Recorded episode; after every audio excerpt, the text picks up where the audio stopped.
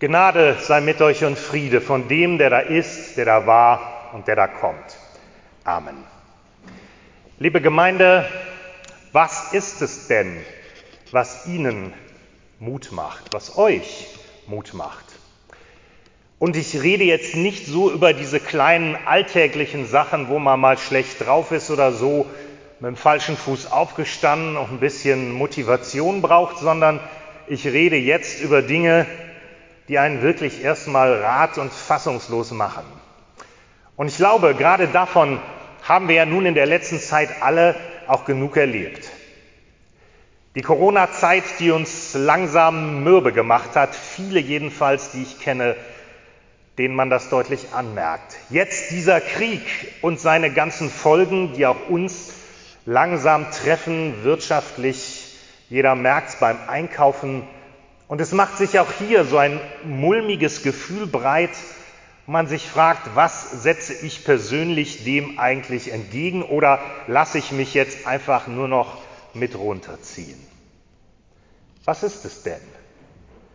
Und ich meine jetzt nicht so diese kleinen Dinge, haue ich mich abends wieder vor Netflix oder schalte das Handy an oder die Playstation oder was auch immer oder gehe eine Runde joggen und danach ist es dann alles erstmal wieder weit weg, bis es dann beim nächsten Mal wieder kommt, sondern ich meine irgendetwas, was ich dem wirklich so grundsätzlich für mich entgegensetzen kann, wo ich weiß, so, das ist mein fester Anker und der macht mich auch nicht fertig, egal was passiert. Gibt es den überhaupt?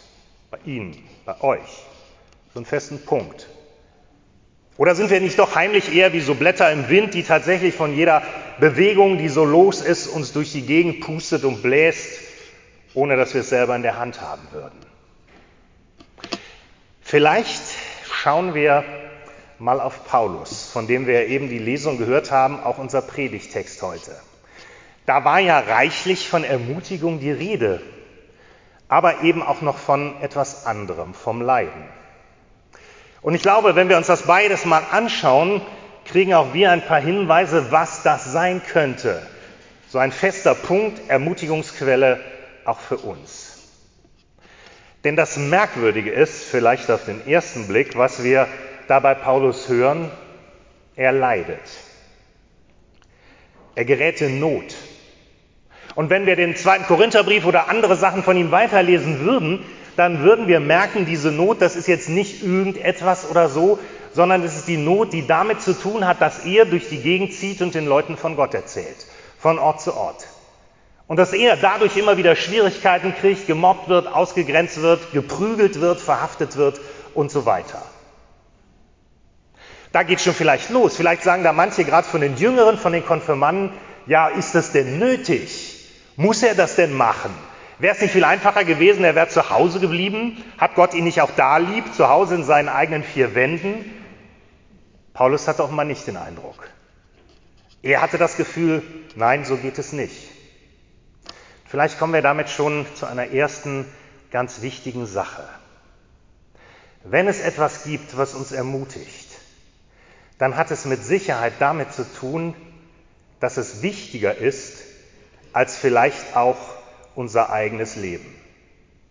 Das klingt jetzt vielleicht erstmal komisch, weil manche denken, Moment mal, mein eigenes Leben, ist es jetzt nicht das Wichtigste, was ich habe? Aber ich glaube, wenn ich schon so anfange zu denken, dann bin ich genau schon in dieser Abwärtsspirale. Dann geht es nur noch darum, dass ich irgendwie durchkomme und dann kann ich eben auch alles fertig machen. Paulus hat das nicht gedacht. Für ihn war klar, es gibt etwas, das lohnt all diese Leiden. Und das lohnt es vielleicht sogar, wenn ich am Ende dafür sterben muss, was er, kleiner Spoiler, auch tun musste. In Rom wurde er schließlich genau dafür auch hingerichtet. Mich hat das so erinnert an einen Menschen aus dem 20. Jahrhundert, der mich selber, als ich das erste Mal von ihm erfahren habe, sehr bewegt hat, weil ich mich immer gefragt habe, könnte ich das ähnlich? Dieser Mensch, er heißt Paul Schneider. Er war Pfarrer in einem kleinen Dorf im Hunsrück in Dickenschied zur Zeit der Nazi-Herrschaft. Und ich glaube, er war so ein Typ, so ein bisschen querulant. Er ließ sich nicht beruhigen, er sagte das, was er aus seiner Einsicht für richtig hielt und er sagte das vor allem auch gegen die Nazis und landete, wie man erwarten konnte, irgendwann dafür im KZ. Und selbst dort hörte er nicht auf, die Wahrheit herauszusagen. Man hat mir angeboten, wenn du einfach die Klappe hältst über alles hier im KZ, bist du morgen wieder draußen. Da hat er gesagt, dann wird der erste Bordstein hier meine Kanzel sein, wo ich von euren Scheußlichkeiten erzähle. Und selbst als sie ihn in den Hungerbunker gesperrt haben, um ihn langsam verhungern zu lassen, nutzte er, solange es noch konnte, die Gelegenheit, ans Fenster zu gehen und den Leuten, die draußen antreten mussten, ermutigende Sätze zu sagen. Schließlich mussten sie ihn totspritzen, weil er sonst nicht zum Schweigen zu bringen war. Wenn es nur darum geht, mein eigenes Leben zu erhalten, ist das natürlich Wahnsinn. Aber vielleicht merken wir an so einer Gestalt wie ihm, es gibt noch mehr. Für ihn war das die Wahrheit, die größer ist als man selbst. Und die Wahrheit, die für ihn mit Gott zu tun hatte, mit dem Evangelium. Und ich glaube, da ist Paul Schneider genauso ähnlich und hat sich sicher auch ermutigen lassen durch Paulus. Die Wahrheit, das Evangelium ist zu wichtig, als dass ich sie verschweigen dürfte. Weil das, worum es im Evangelium geht, gerade eine Ermutigung ist, die viel größer ist als alles, was wir uns vorstellen können. Dass es eine Liebe gibt, die alle Grenzen von Liebe, die wir kennen, sprengt. Dass es eine Kraft gibt, die stärker ist als der Tod. Und dass es diese Kraft nicht nur einfach so gibt, sondern dass diese Kraft genau für mich selber da ist und mich selber nicht dem Tod überlässt.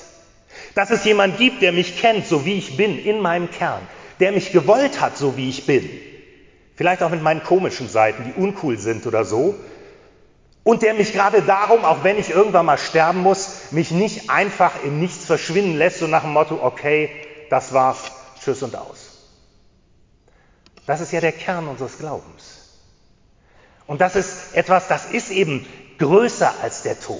Und da kann es Situationen geben im Leben, wo ich vielleicht sogar wie Paulus oder Paul Schneider sagen muss, ich muss mich entscheiden zwischen meinem Leben und der Wahrheit.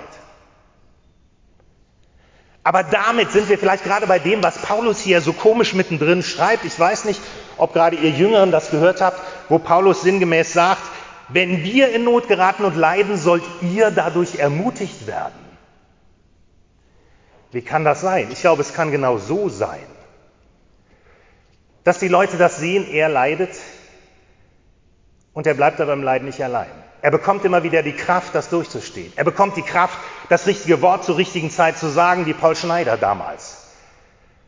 Und das kann für andere ermutigend sein, zu sehen, wie Menschen Leid aushalten, um der Wahrheit, um des Evangeliums, um Gottes Willen.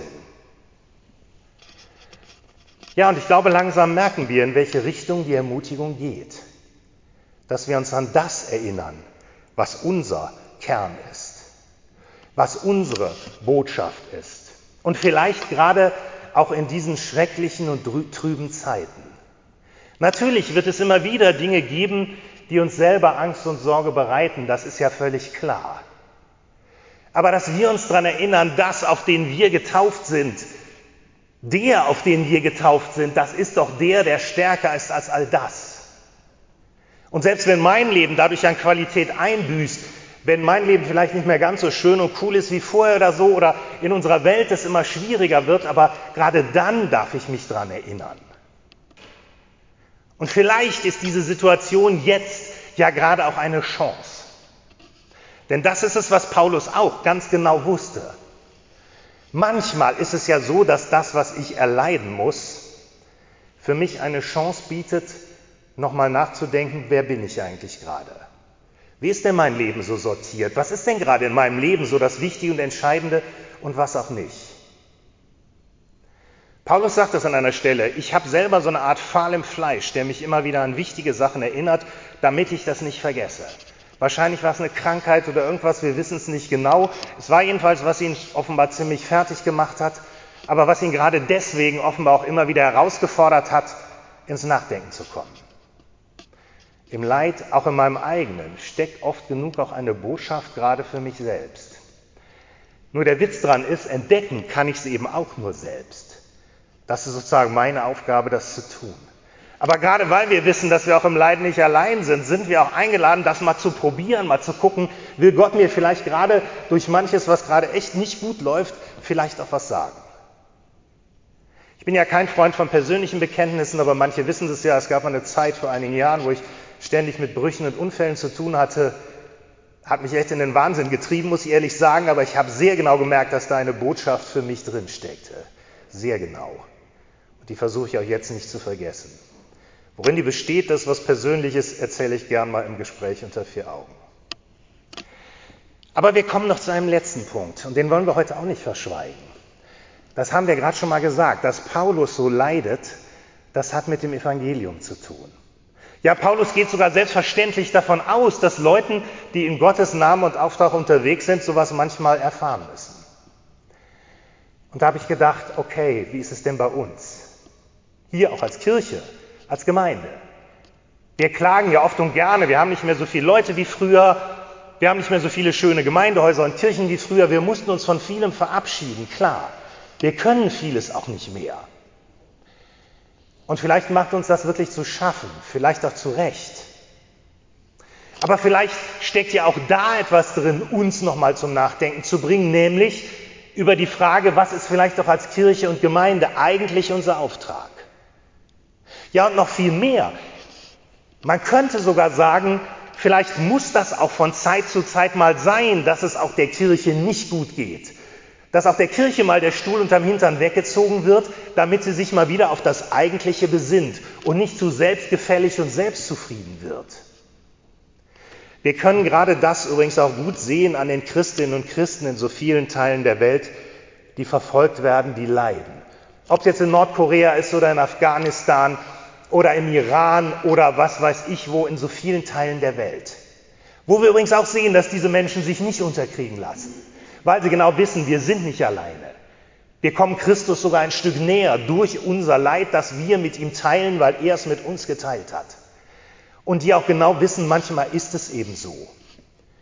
Und wer weiß, vielleicht wird das für uns auch noch ein bisschen krasser in den nächsten Jahren. Wer weiß, dass unsere Botschaft noch weniger Glauben findet, dass noch mehr, was uns selbstverständlich vorkam, wir nicht mehr haben, nicht mehr machen können oder so, dass noch weniger Leute sich einladen lassen durch uns, mit dem Neuen Testament, mit Paulus können wir da nur sagen, so what?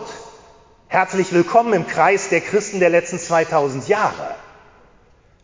Na, wir merken schon, ab und an sich mal mit dem zu beschäftigen, das kann heilsam sein, das kann ermutigend sein, das kann dazu führen, tatsächlich mal wieder auf den zu gucken, von dem wir kommen und dem wir alles verdanken. Und das wünsche ich Ihnen, das wünsche ich auch mir ganz persönlich heute dass wir darauf immer wieder zurückkommen dürfen, dass wir spüren dürfen, er ist da, er begleitet uns, er hat unser Leid geteilt. Deswegen lässt er sich ans Kreuz schlagen, um uns gerade darin nah zu sein, um uns klarzumachen, selbst dann in solchen extremen Momenten, gerade dann bin ich ganz besonders bei euch. Daran dürfen wir uns erinnern, immer wieder. Das darf uns zur Kraftquelle sein, gerade jetzt in diesen schweren Zeiten. Diese Ermutigung Gottes Geist, seine Kraft, sie sei mit uns allen. Amen. Und Gottes Friede, der höher und größer ist als all unsere menschliche Vernunft, er bewahre unser aller Herzen und Sinne in Christus Jesus. Amen.